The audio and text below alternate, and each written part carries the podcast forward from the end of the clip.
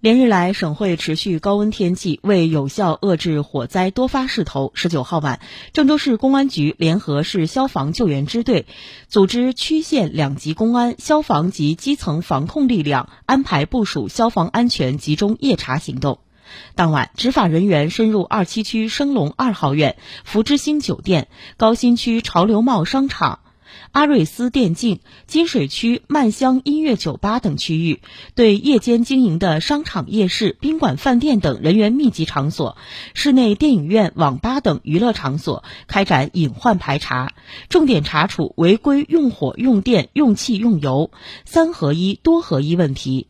电动自行车违规停放充电、消防设施缺失等故障问题。